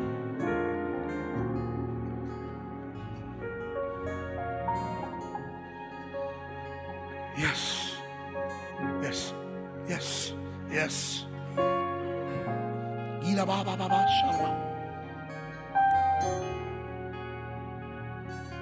Mi compañera de milagro, venga acá. Yes. Yes. Yes.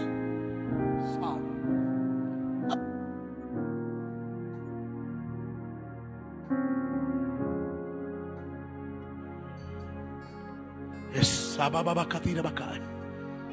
Yes. Tenemos que tener mucho cuidado. Una palabra mal dicha. Una palabra mal articulada.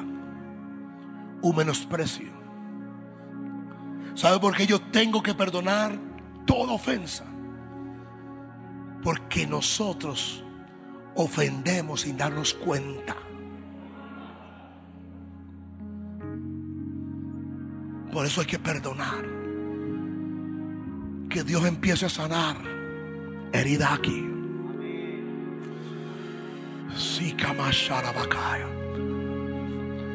Padre, yo oro por cada herida que está abierta del pasado.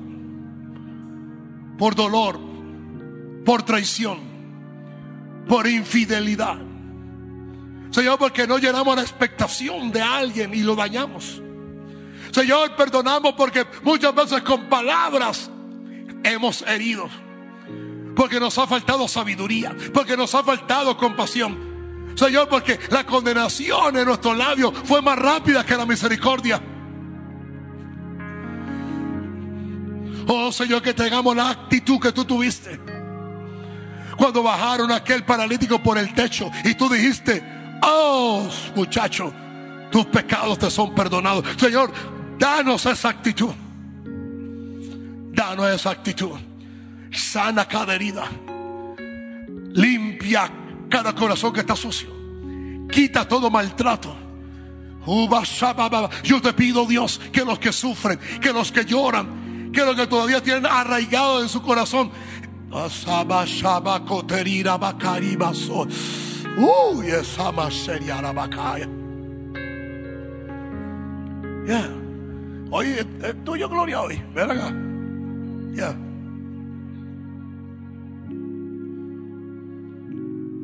No es palabra de conocimiento, no es palabra de sabiduría. Yo la conozco a ella porque era pastora hace muchos años. Pero es una palabra profética. El sufrimiento siempre ha estado a las puertas de tu corazón. Ha vivido con dolor y te ha superado. Muchas veces buscando el mejor, lo mejor, has estado aquí, has estado allá, buscando aquí, buscando allá. Pero hoy dice el Señor, hoy termina ese ciclo. Porque yo soy el Dios. Yo soy tu todo. Yo soy tu respuesta.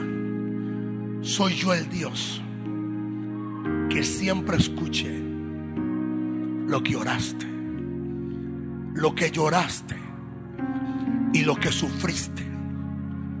Yo vi tus noches, dice el Señor. Yo escuché tu dolor. Había más dolor en tu oración que palabras. Y bacaya. Pero aún por tu dolor sostuve tus hijos. Y nos falta una, dice el Señor. Un bálsamo. Un bálsamo. Una paz. Una fe. Una confianza. Y una bendición. Te bendigo, hija mía con el bien del cielo. Te bendigo, hija mía, con el poder de lo alto. Te bendigo, hija mía, con empoderamiento. Te bendigo, hija mía, para que prosperes.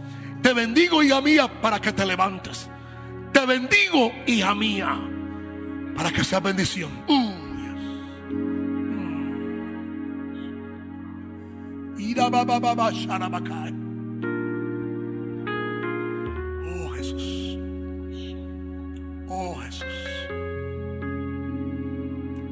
Oh Jesús. Ida Baba Sharabakaya. Yes. Santo. Santo Jesús. Oh, yes. Aleluya.